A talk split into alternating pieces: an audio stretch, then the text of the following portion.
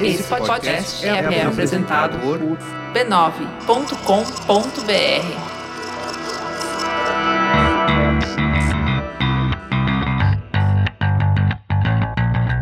Olá, eu sou Alexandre Maron Eu sou a Leila Germano. e esse é o Zing, um podcast com conversas profundas sobre. Sobre assuntos aparentemente banais. Você repetiu sobre. Você repetiu sobre. Transgressora. Só porque. é, é, é, agora eu fico zoando, porque eu sei que ela fica Nervosíssima. toda nervosa de. de... Fiz até escova pra fazer essa frase. ah, ah, eu me divirto. Eu me É. divirto. Eu também. É, só porque eu sei que ela fica cheia de coisa. Então, olá, querido ouvinte, estamos de volta. Esse é o episódio número 34 do Zing. A É, idade de Cristo mais um. Nada pra dizer, né? Estamos muito felizes de ter você aqui conosco. Não deixe de nos dar seu like no Facebook, na página do Zing. Não deixe de Um share que seja. É, de seguir a gente no Twitter, arroba Zing Podcast. Pode me seguir também, arroba Alexandre Maron. Leila Germano? Vixe, arroba Leila Germano, né? É. Twitter. E Leila Underline Germano. No Isso, Snap. isso. Boa sorte. Então segue a gente, vamos lá. A gente pode conversar. Seja muito bem-vindo, como eu já falei. Queria falar um pouco sobre um assunto, sobre o ao vivo, sobre essa obsessão pelo ao vivo. E esse ao vivo ele tá permeando agora tudo, né? Tudo. E, e é engraçado porque é um ao vivo que ele existe, é um ao vivo real e um ao vivo simulado. E eu quero chegar um pouco nessas manifestações do ao vivo. Hoje eu que tô meio ao vivo simulado, porque geralmente eu preparo a pautinha. Eu tô aqui fazendo um gravado, porém ao vivo, pra mim. Ah, porque você tá, porque você tá assim, free- sabe? Vai ser freestyle? Freestyle? Sim. Você não refletiu muito sobre o assunto. De jeito nenhum. A gente só falou da pauta e você falou assim, eu vou que vou. Achei que falaríamos de sabonetes. Refle- Tá aqui, o tema é ao vivo. Reflexivo. Sim, Não fez uma assim, pum, vai, vai embora. sim. Tá bom. Mas, Ale, é, semana passada a gente falou de ansiedade e o Altair acabou contando sobre a necessidade de conexão das pessoas, de estar sempre inteirado sobre o que o outro tá fazendo, sobre o que tá acontecendo, para que a vida dele em sociedade faça sentido, né? Uhum. Porque a gente é, é ser social e tal. Eu acho que parte daí, viu? Essa coisa de gostar de ao vivo. Acho que começa por aí. Sim, É. acho que sim. Acompanhar as coisas que estão acontecendo. Acho. Legal, bom, eu gostei desse, desse começo. Então, assim, tem uma boa conexão com o assunto da semana passada. Tem. Porque a gente estava falando, por exemplo, que as pessoas estão obcecadas por não perder nada. Então elas já estão realmente firmemente presas no agora, naturalmente, né? Elas ficam olhando o timeline, elas ficam o tempo todo tentando garantir que elas não vão perder alguma coisa que aconteceu. E aí aquela coisa do FOMO, que é o medo de perder o trem da história, né? Que é o Sim. fear of missing out, né? Então, beleza, isso é um, acho que isso é uma boa, é um bom início de conversa. A gente devia ter chamado ele pra vir hoje, né? Que Sim, falta que o é um- Altair é um faz, bo- né? Na verdade, isso é um mexer disfarçado pra você acompanhar o episódio anterior. o episódio da semana passada. Então, assim, esse episódio da semana tem sim uma ligação bem interessante com o da semana passada. Por quê? Porque parte dali sim, a ansiedade que a gente falou na semana passada está manifesta aqui. Mas é, eu quero falar agora é, um pouco dos efeitos que você cria a partir daí, né?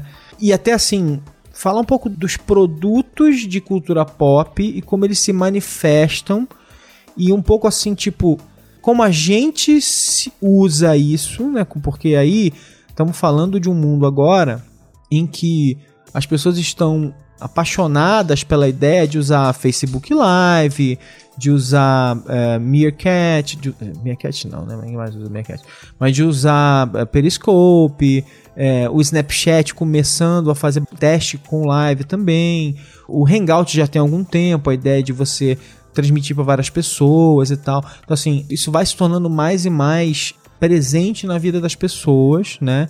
E elas vão realmente se conectando com isso de uma forma muito interessante. Então, primeiro, acho que tá claro ali que tem uma evolução dessa discussão na vida das pessoas.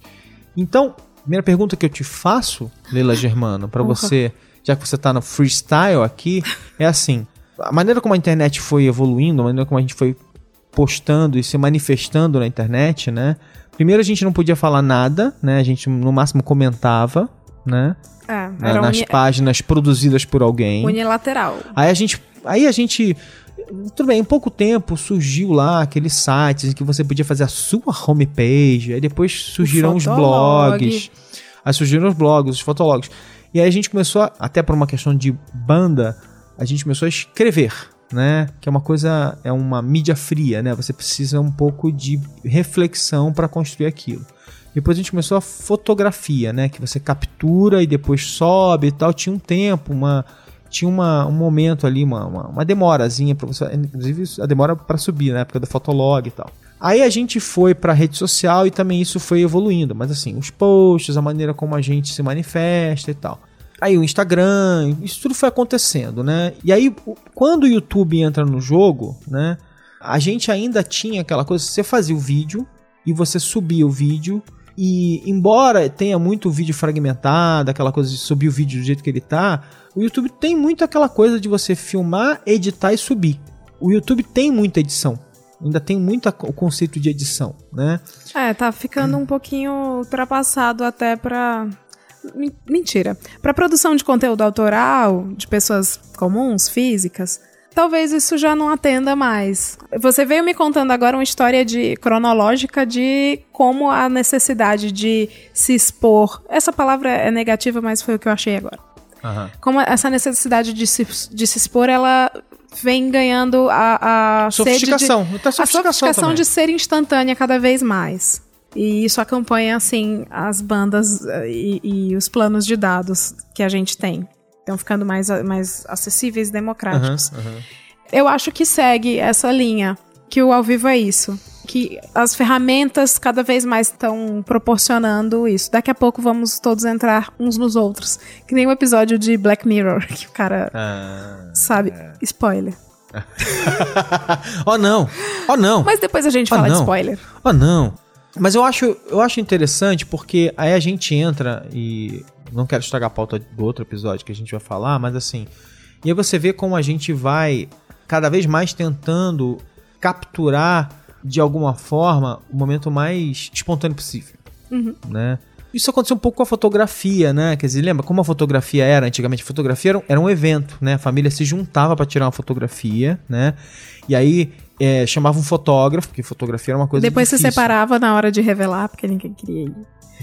e depois se juntava pra ver o que- como Ma- Mas, era assim, a, fotografia antigamente, quando a- assim, nem todo mundo tinha uma máquina fotográfica, era um evento. Uhum. Era caríssimo, chamava um fotógrafo. Tinha famílias que se juntavam, se vestiam e tal. Aí depois ela começou a se popularizar, depois você passou todo mundo ter uma máquina fotográfica, mas mesmo assim você tinha um ritual da, da revelação e tal, não sei o quê. Então, quando você tirava uma foto, você tentava se ajeitar, tentava dar um sorriso, não sei o quê. Ó. À medida que a fotografia foi ficando mais fácil, a gente foi querendo que ela fosse também mais é, espontânea, de certa forma. Não que a gente não, não tire também fotos super elaboradas e pensadas e tal, não sei o quê. Mas a gente foi valorizando cada vez mais, o termo em inglês para isso as candid, as fotos tiradas assim de uma forma mais, mais simples, sem uma pura estética e tal.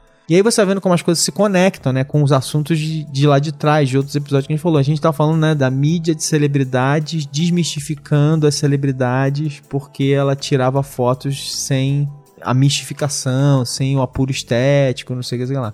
Mas assim, de certa forma também tem uma quebra de protocolo, né? E o ao vivo também se aproxima dessa quebra de protocolo. Você acha que isso faz sentido? Assim, a quebra de protocolo é, é desejável? Ou você acha que era, era melhor antes? Eu me perdi quando você começou a falar da queda de protocolo, porque eu tava focando Não, no... porque eu ta- vamos lá. Então, assim, antes a gente fazia da fotografia uma coisa super elaborada. Sim, sim. Então, acho que uma das tendências que a gente está seguindo também é uma tendência para a espontaneidade. Sim. Então, a gente parece cada dia mais querer quebrar protocolos. Então, tudo que a gente entrega, o texto é mais é menos cuidadoso, a foto é menos cuidadosa e aí o vídeo é cada dia menos cuidadoso. Então, a gente parece que a gente vai se preocupa cada dia menos com a elaboração da mensagem. Ou não. Isso é bom ou ruim? É, Isso ver- é bom. Agora- Isso é verdade? E se for verdade, eu, não. é bom engraçado ruim? que hoje eu sinto que tá, tá havendo um movimento de profissionalização da informalidade das coisas. Boa, pode ser. É, a gente nota isso. a até- informalidade virou uma estética, né? virou uma estética. Isso. Saindo um pouco desse tema, a gente vê isso muito nas marcas, na forma como elas passaram a, a interagir com as pessoas nos canais sociais. Não é mais um saque. A gente tem um cuidado e um engajamento de profissionais para trabalhar em agência, para uma marca, para poder responder de um jeito informalzão, vida louca. Agora, retomando ah, o que você falou sobre fotografia, evolução da fotografia e como isso nos aproximou do gosto pelo ao vivo, houve um tempo em que a gente hipervalorizava e tinha até um senso estético bem mais apurado de fotografia do que nos últimos tempos. Aí vieram as cybershots, as câmeras digitais. Isso, isso, elas, apesar de tão instantâneas, elas nos proporcionavam a liberdade de tirar e de registrar momentos espontâneos, nada Aham, ensaiados, aham. porque a gente poderia apagar, a gente poderia refazer Aham. e assim vai. E aí vieram os celulares, né? É, com celulares a gente começou a girar a câmera pra gente. Concordo com você, mas, mais, mas o que é mais louco, que eu lembro que a primeira coisa que me deixou completamente apaixonado pela ideia da câmera no celular, e eu lembro, assim, eu lembro de estar com o Cris Dias, com quem eu faço várias vezes o Braincast e tal, não sei o quê, e o Cris Dias, meu cunhado, meu amigo há 20 anos e tal, não sei o quê. Então eu lembro que a gente estava discutindo coisas sobre ter câmera, tá? ele comprou uma câmerazinha de vídeo vários anos atrás. E aí eu comprei um, celular que era o N95, que tinha uma ótima câmera para 2007, 2007. E aí eu lembro da gente estar com a minha sobrinha, eu, ele, a minha irmã, tal, tal, tal, a minha sobrinha numa loja e ela fazer alguma coisa fofa e eu saquei o celular do bolso e comecei a filmar. E aí o Cris veio e falou assim: Pois é, a melhor câmera é a que tá com você na hora que alguma coisa importante acontece. Verdade. E essa era a principal conclusão estética daquele momento. Tipo assim, dane-se que o vídeo não é incrivelmente de altíssima qualidade. O que importa é que eu tenho um registro da minha sobrinha fazendo uma coisa fofa. E tava lá no meu bolso na hora. E a câmerazinha que ele tinha comprado legal pra caramba, tal, não sei o quê, não tava. Porque você não carregava aquela câmera o tempo todo. Então, acho que são duas revoluções que você falou. Um, você virou a câmera pra você, né? E você tem a câmera com você o tempo todo, né? E você realmente pode registrar coisas que você nem pensava em registrar antigamente, Sim. né? Eu lembro muito do, de quando eu vi A Bruxa de Blair, 1999, se não me engano. É, ou 98, agora eu tô ficando maluco. E A Bruxa de Blair, e uma das coisas que as pessoas falavam, que é assim, a grande cascata desse filme, é que ninguém filmaria o que tá acontecendo. E como as pessoas estavam erradas. né? Opa! Opa! Batida de carro, tamo aí, com o celularzinho na mão. Não, é muito louco. As pessoas tiram o celular pra filmar qualquer coisa. Qualquer coisa. Qualquer coisa. E inclusive catástrofes horrorosas, elas filmam. É impressionante, né? O, o instinto de autopreservação fica em segundo lugar. Eu sei que quando esse episódio for ao ar, isso já será old, mas hoje eu vi é, Eduardo Suplicy caindo no metrô abraçado com a namorada. Mas, mas parece que não era namorada, foi uma moça que agarrou ele na, Ah, é? no metrô. Na verdade Nossa. foi isso. Perdão. Então tá. Tinha alguém filmando ali É. há algum tempo. Ou não, porque se a moça. Pra mim piorou, porque eu imaginei que fosse a namorada. Então o cara sacou o celular e foi filmar um tempinho. Suplicy em O momentos íntimos. Suplicy é super assediado pela mulherada. A mulherada ama o Suplicy Ah, e agarram sentido. ele e tentam beijar ele em várias situações. Faz sentido pra mim que ele seja, tá? Mas enfim. Se não foi a namorada, se foi uma coisa instantânea, mais ao vivo ainda. É, a situação é, se é torna. muito, é é muito o cara louco, né? deve estar com a câmera. É. O, o mais louco é assim, é porque além das pessoas poderem tirar a câmera do bolso pra filmar alguma coisa, a gente enfiou câmera em tudo quanto é lugar. Câmera de segurança, não sei o que. Hoje em dia, virtualmente, é, qualquer crime que acontece, você sabe que ou tem uma câmera de trânsito ou tem uma câmera de segurança. Né, Você vê isso em filme direto, né? Tipo assim, opa, será que não tem uma câmera de segurança naquele, naquele comércio que tem ali na frente? Vamos ver. E aí eles acabam tentando sempre usar e tal, não sei o quê. Então, na verdade, é muito louco, porque você pode reconstituir qualquer coisa. Então, uma das coisas que eu vou dizer aqui das, é, das ideias malucas da, do programa é assim: sim, tem uma, uma coisa muito interessante nessa, nessa tentativa de capturar o momento e transmitir ele para o mundo, mas eu tenho uma, uma tese muito louca sobre uma das grandes obsessões dos seres humanos é com relação a controlar o tempo de alguma maneira. Lá vou eu de novo. É. Houve um tempo em que a gente, quando as mídias de massa começaram a nascer, né, o rádio, a televisão e até o próprio cinema, a gente não controlava isso, né? O rádio ele acontecia, a televisão acontecia e o cinema você não tinha como controlar. Você, você tinha que pagar, assistir o filme e ele acontecia a despeito de você, né? Você não tinha controle. A primeira, a grande revolução do, dos anos 70 em diante foi o momento que o videocassete entrou na nossa vida. É, desculpa, pra música primeiro foram os discos. Os discos. E mas mais do que os discos, que os discos você não, você tinha o controle de parar e tal, tal, tal, tal, mas você não podia manipular o disco da maneira como você podia manipular as fitas que você podia gravar. Então, no momento que você pode gravar e você pode desgravar e tal, tal, tal, então, é, quando entra o videocassete e o gravador, é porque, de novo, né? O como o vídeo é mais complexo do que o áudio, primeiro sempre entra a complexidade das, das mídias, né? Então, primeiro entrou o áudio, depois entrou o vídeo nessa, nessa capacidade de manipulação. Então, anos 60 e anos 70. Estou falando no momento que entra como produto de massa, né? Então, a obsessão da gente pela manipulação do tempo era, era de capturar coisas. Então, Primeiro era super difícil porque era com Super 8, depois passou a ser com máquina de filmagem, depois passou a ser capturar o que acontecia como conteúdo externo a nós, né, que é o conteúdo produzido pelos outros, então os filmes, os eventos de televisão, gravar a coisa e poder assistir quando você quisesse. A é, própria família. Então você tentar capturar experiências e controlar a experiência que foi capturada é uma obsessão da humanidade desde sempre, né? E a gente foi evoluindo nisso de forma completamente alucinada, né? Então a gente primeiro fez isso, depois a gente começou a querer, além de capturar e guardar, a gente começou a querer editar, recortar, colocar, remixar, publicar, é, buscar publicar, aprovação, buscar aprovação e fazer não sei o que, não sei o que lá, mas sempre com essa busca pelo controle, um controle obsessivo do tempo.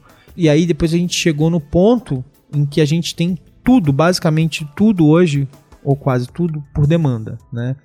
Então a gente consegue hoje fazer assim, é, não só existe virtualmente tudo está disponível, como tudo está disponível na hora que eu quero e em qualquer lugar, porque eu tenho celular, eu tenho internet, eu tenho não sei o que, eu posso acessar qualquer coisa a qualquer tempo, de qualquer lugar, por demanda e aí a nossa obsessão por controle do tempo de novo vai. Então acho que uma das coisas que está manifestada nessa discussão é uma obsessão pelo controle do tempo. Viajei?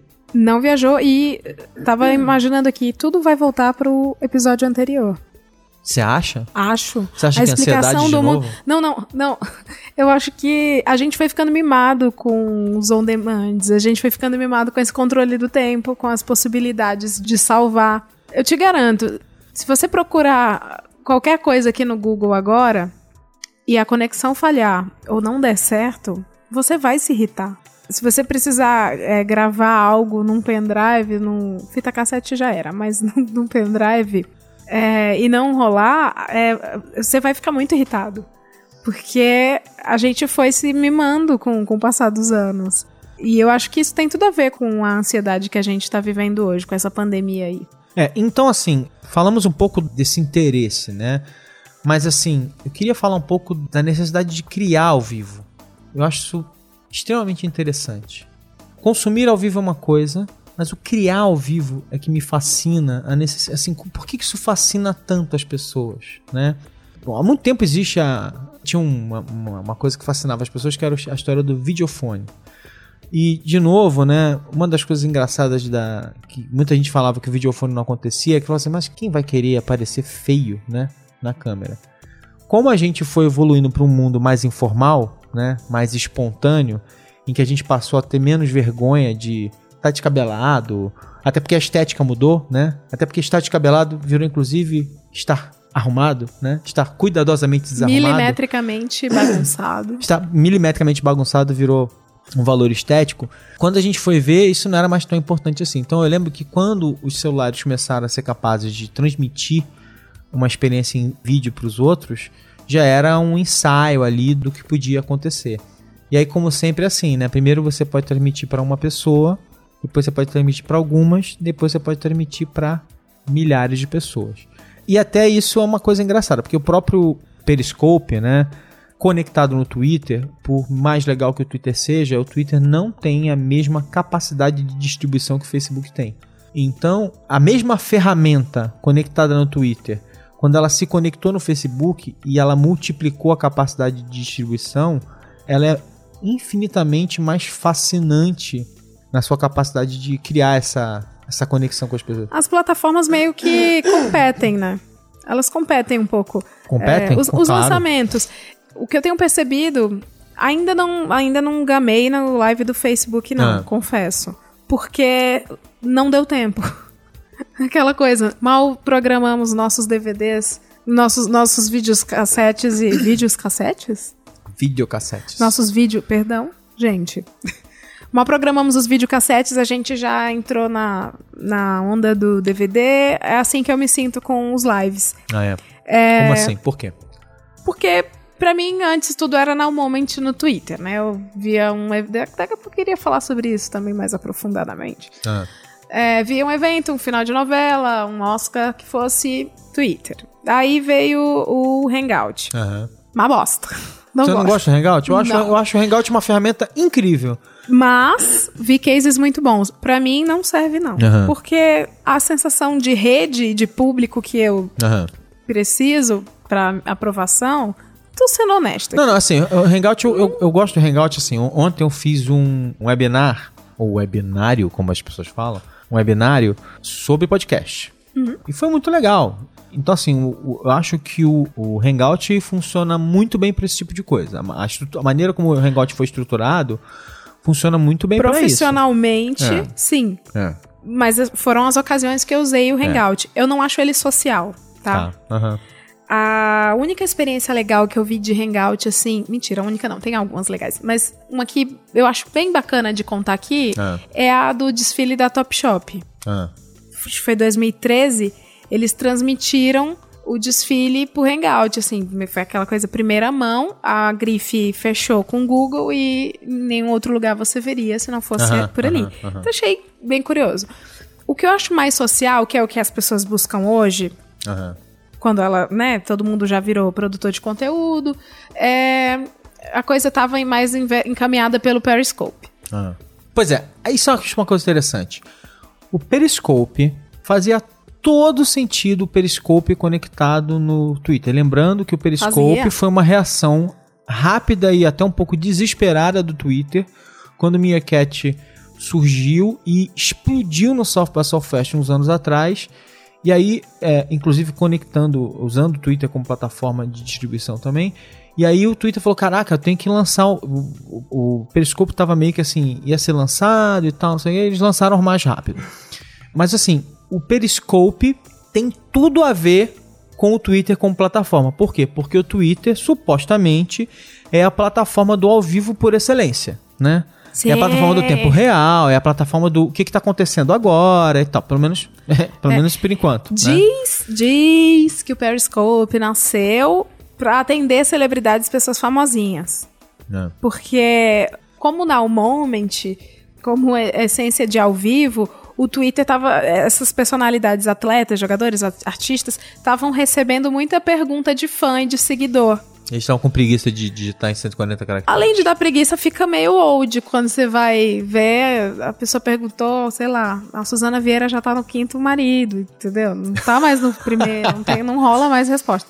E aí, é, o, diz que o Periscope foi criado para atender esse, esse público. Uhum. Mas aí as pessoas todas viraram entusiastas da autoexposição. Uhum, uhum. E aí fez um sucesso bacana. Mas, mas, sabe o que eu acho engraçado? Toda ferramenta, acho que uma das características do mundo digital é a ferramenta, ela até surge como uma ferramenta de celebridade, é, até como uma forma de dela se tornar aspiracional, mas ela inevitavelmente ela cai na mão das pessoas e elas acabam usando ela para se E as manifestar. pessoas vão ficando celebridades. É.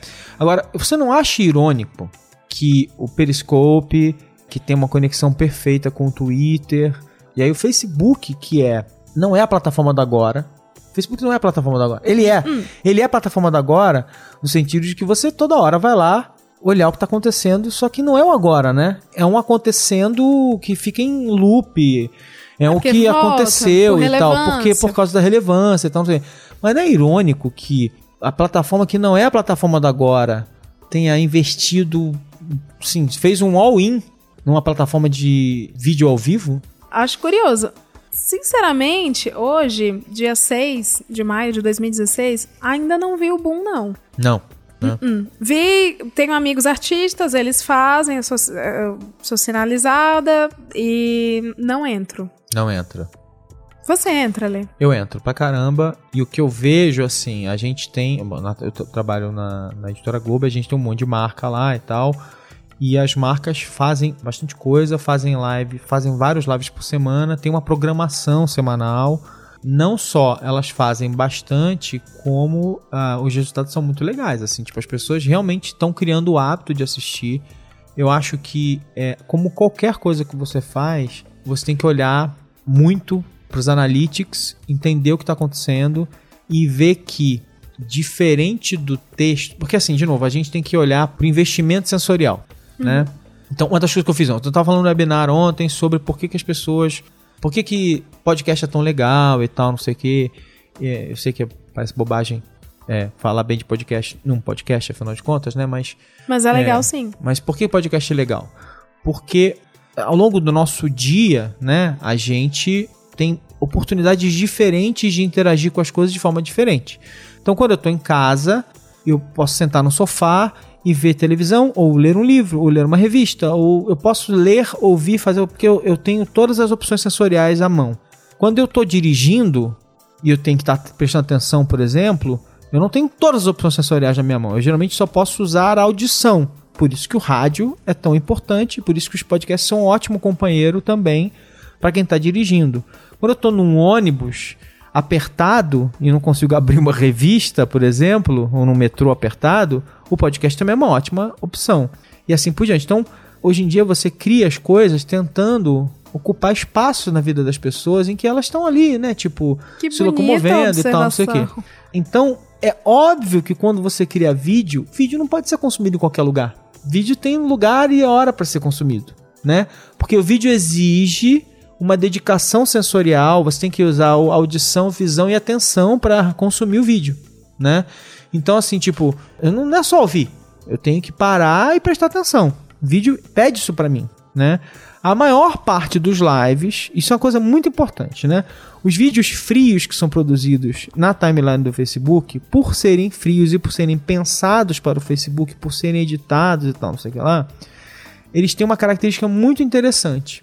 Eles podem ser vistos sem som, eles passam ali, eles têm a Tem um legendinha, tem o autoplay, não sei o que, não sei o que lá. O vídeo ao vivo geralmente não tem isso. Porque o vídeo ao vivo é extremamente verbal, é você falando, entrevistando alguém, não sei o que, não sei o que lá. Então são características de exigência sensorial diferentes.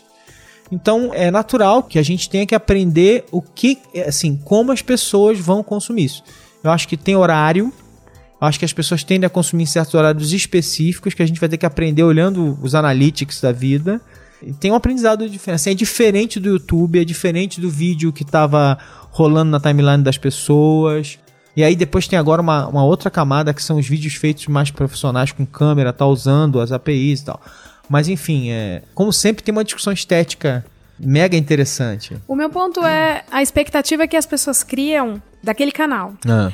Se o Facebook comprasse uma ferramenta de live, enfim, se o Facebook não fizesse o live dentro do Facebook, talvez a minha impressão mudasse. Aham. Porque, como você falou agora há pouco, o Face, ele não é a terra do ao vivo. como o Twitter. Aham. O Face é pra gente ver o que tá acontecendo, o que vale a pena ver, o que tá acontecendo de acordo com, com como tá performando, do que os nossos amigos estão postando, as marcas. E aí, de repente, vem um live. Minha impressão de consumidora, Aham. não, de, não de profissional de comunicação. Não, ainda não tá fazendo muito sentido, porque acho que a gente já divide todas as nossas redes sociais em caixinhas, Aham. e o Face, pra mim, não é. O Facebook é, é tudo, né? Meio que um pouco de tudo, você um fica pouco meio de assim, cara, o que, que eu tô. O que, que é o Facebook, É, né? por ser um pouco de tudo, vira aquela história do pato, né? Que não, não nada direito, não voa direito, não anda direito. Ah, é? Meu Deus, eu vou ser crucificada, porque quem sou eu que não tenho um bilhão na minha conta? não é mesmo, Mark? Um bilhão não, vários Vários bilhões, não é, pois mesmo, Mark? Não, mas, mas eu tô falando como consumidora, a minha impressão é essa sobre o live. Ah. Assisti alguns, comento, às vezes demora um pouco no. Demorei agora essa semana no de uma amiga, mas porque é uma amiga. Aham. Ainda não consumi nada de marca, não fico muito tempo, não. É, pois é, assim, falei um pouco aqui disso e tal, porque é uma experiência que eu tô tendo muito, muito grande ali com. no trabalho, digamos assim. Mas eu sempre gosto de. Ainda mais aqui no Zing, por causa da, da pegada que a gente tem, assim. Eu sempre gosto de olhar muito pro que as pessoas estão fazendo. Marca. Marca é, é legal. Assim, eu gosto de falar do que as marcas estão fazendo, porque, assim, cultura pop é o que os profissionais fazem, mas acho que eu sempre gosto de, aqui, discutir o que a gente faz, o que as pessoas normais fazem. Uma das coisas que eu fico fascinado é assim. É engraçado como. No Facebook as pessoas faziam essa captura de uma coisa espontânea. E tem muito isso, né? Um Sim. vídeo meio assim, sub, que sobe pro YouTube dane-se, né? E muitos deles viralizaram e tal, não sei o quê. Mas é interessante como o Facebook foi mais e mais ficando assim, né? Meio profissa, bem acabadinho, editadinho, não sei o que. Foi ficando mais e mais assim. Embora exista lá um monte de vídeo jogado de qualquer maneira e tal. Os que eu compartilho. E aí o Facebook é, é engraçado porque assim, o estabelecimento da ideia do live, ele tem aí uma, uma discussão estética forte de uma de espontaneidade ou de uma coisa meio que você coisas podem acontecer meio fora do normal, pode cair, você pode cometer um erro, não sei o que sei lá. E eu sempre fiquei pensando assim, as pessoas realmente. assi- Eu não acho que as pessoas assistam live esperando o erro. Eu acho que elas Não. aceitam o erro com mais facilidade numa, numa- em alguma coisa ao vivo. Mas eu não sei se elas esperam o erro. E a gente volta o quê? Pro episódio 31. O mito da performance perfeita. Aham. E vamos vender em fascículos esse podcast. mas mas é, é isso. As pessoas já estão aceitando que. Pessoas são pessoas que erram, que já sabem, entende-se o que é edição, qual canal vai editado, qual canal não vai. Tá tudo ficando cada vez mais Pois é. orgânico na Pois é. vida. Mas, mas sabe o que eu acho interessante nessa história? É que assim. É claro que você pode fazer um ao vivo extremamente espontâneo, de qualquer maneira, e mostrando algum lugar e transmitindo para as pessoas de uma maneira muito informal e tal. Mas o que eu acho que muita gente escapa de muita gente é assim, é que à medida que o ao vivo avança, um ao vivo bem feito, ele exige uma preparação, uma pré-produção, uma logística Uma bagagem. enorme, Uma enorme, marra. enorme. Porque assim, tanto do profissional que tem uma bagagem que ele construiu, isso certamente é uma preparação que não está na pré-produção, mas é uma pré-produção de anos, né? Preparação do profissional.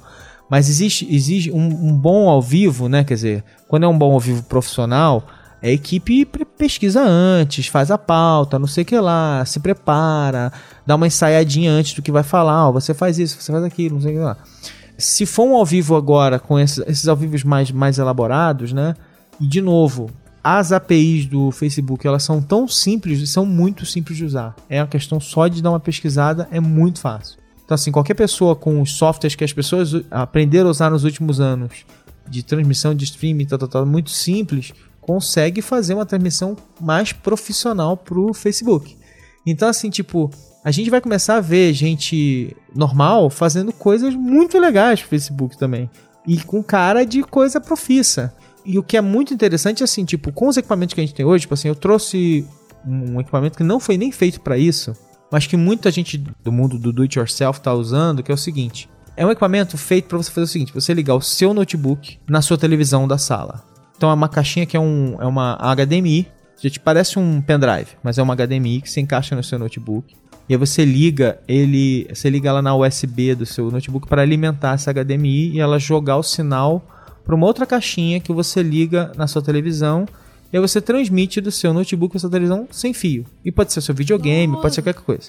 Sem lag, sem nada. O que, que o pessoal do Do It Yourself começou a fazer?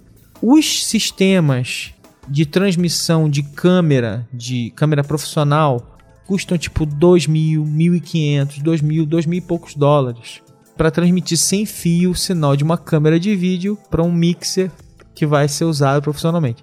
Esse negócio custa 399 dólares. Então os caras passaram a comprar isso, eles conectam uma bateriazinha dessa de celular vagabunda nesse negócio e com um terço ou um quarto às vezes do valor daquele equipamento, ele já consegue agora fazer uma transmissão de câmera sem fio para um sei lá. Então as pessoas do Do It Yourself vão começar a fazer transmissões com câmera sem fio, no campo, na rua, não sei o que lá, jogando pro notebook que tá no 4G, que não sei o que lá, extremamente bem feitas e profissionais usando as APIs do Facebook. É só questão de tempo. As pessoas que sabem fazer, elas rapidamente vão, vão dar um jeito de fazer acontecer. Impressionante. Entendeu? E assim, é tecnologia que não é difícil de usar. Se você sabe ligar o seu celular numa, numa bateria, você sabe fazer isso. Então, liga aqui, liga o negócio lá, pega uma outra bateria de celular, conecta ele e acabou. Você tá, ligou, né, acabou. É esse Vale do Silício chamado é Santa Efigênia. Impressionante, mas é muito engraçado porque efetivamente fazer um bom produto ao vivo exige uma preparação que as pessoas não imaginam, elas ignoram e, e- e eu acho bem curioso isso, assim, tipo. É assim, eu queria só terminar agora, fazer a reta final dessa discussão. A gente falou de ao vivo, de produzir, de criar, de consumir, tal, tal, tal, tal, tal, tal. E eu queria. A última instância dessa discussão, amarrando aqui, é a discussão sobre a simulação do ao vivo. E aí eu vou, vou falar um pouco, principalmente, é assim, quem tá criando a simulação do ao vivo, assim, vamos lá, primeira coisa é, tem um ao vivo real, né? Quem tá tentando capturar isso, principalmente, são geralmente as- os canais de televisão. São os que vivem muito em torno de da necessidade de juntar pessoas no mesmo horário na frente da tela, né? Então, durante anos, era a novela, um filme importante, e aí você vai lá e vê lá, olha, tem, tinha não sei quantas milhões de pessoas assistindo televisão e tal, e tem até hoje e tal. Números menores, mas ainda existe. O que eu acho interessante é assim, hoje em dia, os últimos grandes catalisadores ao vivo são os eventos esportivos. Ou shows e tal, mas geralmente, mas geralmente evento esportivo, porque evento esportivo é regular, né? Tem jogo todo domingo, toda quarta, todo sábado, tal, tal, tal, nos horários já certinhos. Então você pode ter uma grade, as pessoas acompanham seus times e tal, não sei o que, sei lá. Então, evento esportivo lá nos Estados Unidos tem. Os americanos têm uma distribuição mais, mais ampla por esportes diferentes: futebol, basquete, tal, tal. Aqui no Brasil, muito mais futebol, mas também tem alguns outros esportes que foram se popularizando. Então, Como os- o futebol e é, o futebol. Como futebol e futebol. Mas os eventos esportivos viraram os últimos grandes catalisadores, capazes de juntar muita gente e tal, não sei o quê. E o que eu acho interessante é que a televisão foi começando a pegar even- eventos que nem necessariamente são ao vivo, são gravados, como Masterchef. Masterchef, como, assim, como os reality shows, que assim, olha, olha só, eles capturaram a estética da informalidade, da espontaneidade do reality show. E aí eles tentaram transformar isso numa coisa que é quase ao vivo, né?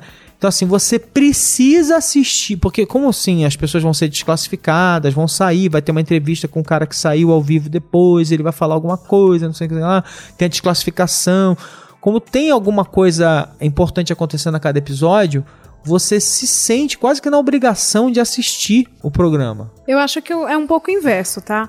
Eu acho que a- as emissoras captaram, que as pessoas captaram, que se elas gerassem conteúdo engraçado e obtivessem a mesma, a, a- uma única atenção sobre um determinado assunto, que no caso é o programa, a novela, o jogo, sacada espirituosa ou algum comentário é, bem importante e relevante sobre aquele assunto, e ela fosse compartilhada, ela seria relevante, ela ganharia aprovação e ela automaticamente subiria no nível clout, né, no- é, no nível de consideração daquela rede.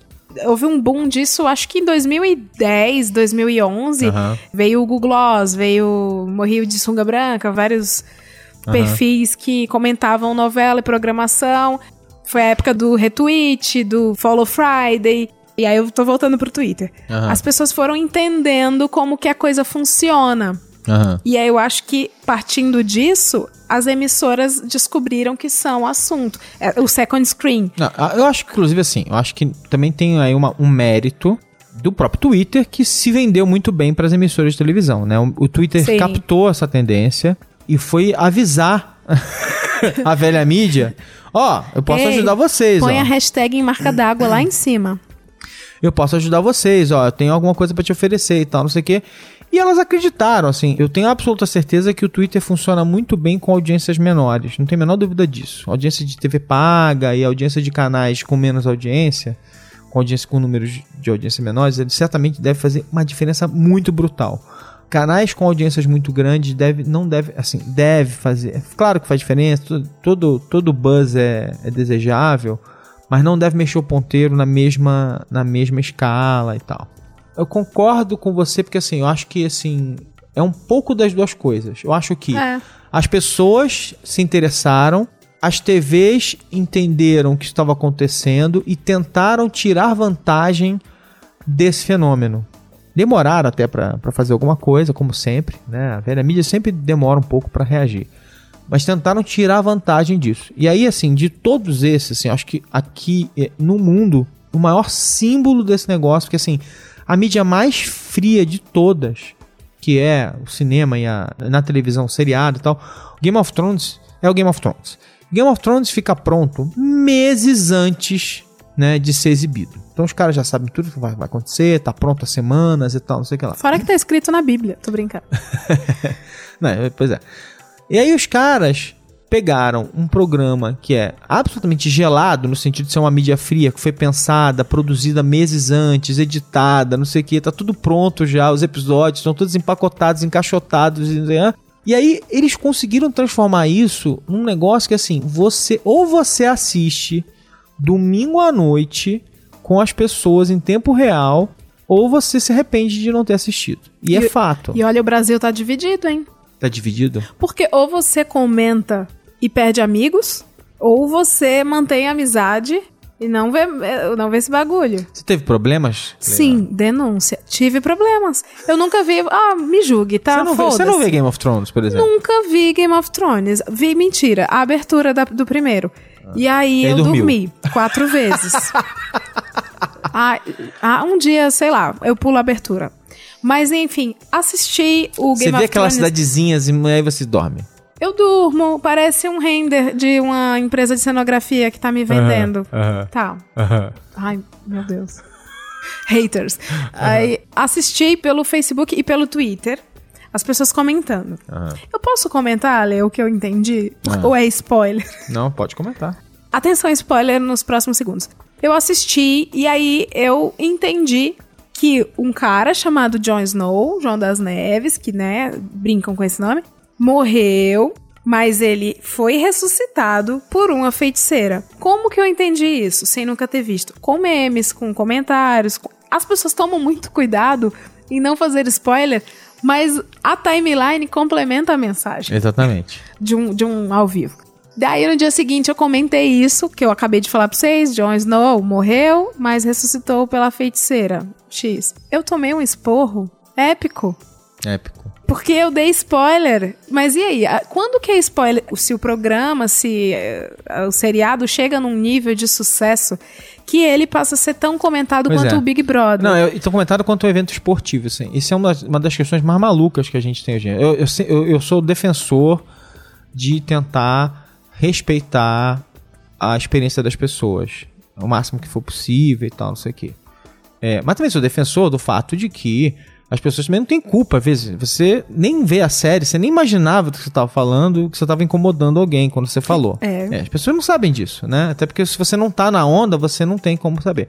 Mas eu acho muito louco porque é o seguinte: se o Flamengo ou Corinthians jogam no domingo à noite e perdem ou ganham o jogo, seja qual for o placar, tem um gol tal, blá, não é spoiler. É, é- é- não, assim, não, e no dia seguinte medida- falam, perdeu? De É. quanto? na medida em que o Game of Thrones foi se tornando um evento ao vivo tão relevante, ele vai quase se tornando um evento esportivo, com lances que são comentados ao vivo Sim. no Twitter em tudo quanto é canto. É muito louco. isso. Precisamos falar sobre E spoiler. o programa, e assim, os eventos, as ocorrências da história, elas são comentadas como se fossem lances de um programa esportivo. Elas estão sendo comentadas. Nossa, fulano fez isso agora. Ah, como se quase como se fosse o. Uh, perdeu o gol. Uh, é gol do fulano. Uh, é muito louco. Então, assim, o que a HBO, que nunca. Mentira, deve ter. Não sei se ela já transmitiu algum jogo na história, deve ter transmitido. Mas é o que a HBO, que não transmite um evento esportivo, conseguiu fazer foi pegar uma série de fantasia durante 10 semanas por ano. Eles conseguiram transformar uma série de fantasia que é filmada meses antes. Eles transformaram ela num maior evento ao vivo, num dos maiores eventos ao vivo do mundo, acontecendo 10 semanas seguidas. né? É muito, muito louco. Um evento de cultura pop. Que certamente não é maior do que. é- é- mas é louco porque é mundial, né? Então, assim, o Super Bowl acontece uma vez por ano, né? Os caras os caras conseguem fazer um negócio gigantesco, acontece em todos os países do mundo ao mesmo tempo. As pessoas alucinadas, que inclusive eles exibem no mesmo horário em vários lugares para evitar pirataria, não sei o quê. E as pessoas assistem nos fusos ali e tal, alucinadamente tentando evitar que elas não descubram aquele evento, é, enfim, no lugar errado e tal, não sei o quê. Enfim, eu quero saber agora o que, que os nossos ouvintes acham disso tudo, se a gente viajou demais. Querido ouvinte, A gente discordou algumas vezes aqui, então ou um viajou ou outro viajou. foi, Não foi tem- a Leila, com certeza. Será? Tenho certeza, eu não viajei. Eu fiz tudo, falei tudo certo. Eu viajei em pro. Japão. Não. É... ah, se couber a ler. Eu só queria contar um caos rapidinho Aham. de um, é um case de ao, de ao vivo Ah. fantasioso que tem no Twitter, tinha no Twitter, Aham. chamado Camarote Dolly. Você já ouviu falar? Não. É um um comediante chamado Maurício Meirelles e o Ah. Paulinho Serra, que é ator e comediante, eles criaram um camarote durante um evento, acho que era o, o carnaval, é, chamado Camarote Dolly. Era uma hashtag. Era um camarote que não existe. Aham. Pegaram a marca Dolly, que é muito querida pelos brasileiros e é bem humilde, e fizeram, criaram su- subcelebridades, um menu pobre, tudo, tudo no imaginário pra comentar o carnaval. Ah. O que aconteceu? As pessoas amaram aquilo e foi trending topic em primeiro lugar.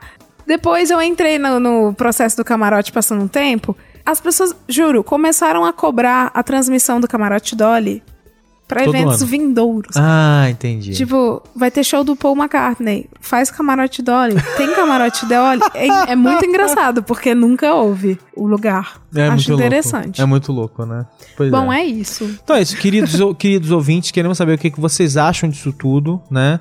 É, deixe seus comentários no Facebook, na página do B9, no SoundCloud. Resolvido mandem, o SoundCloud. mandem. Resolvido, resolvido. Não foi no Sound- é, Como é que é? O SoundCloud deu um, um pau no feed de RSS que resultou numa impossibilidade dos aplicativos receberem ah, os arquivos. Mas foi resolvido na segunda-feira Ai, que bom.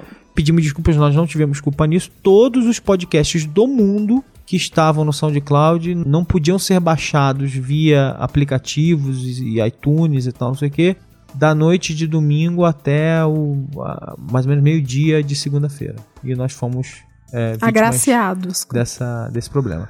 Pedimos desculpas e tal. É, mas queremos saber o que você acha. Deixe o seu comentário. Estamos ansiosos para ouvir sua opinião. Então, Sim.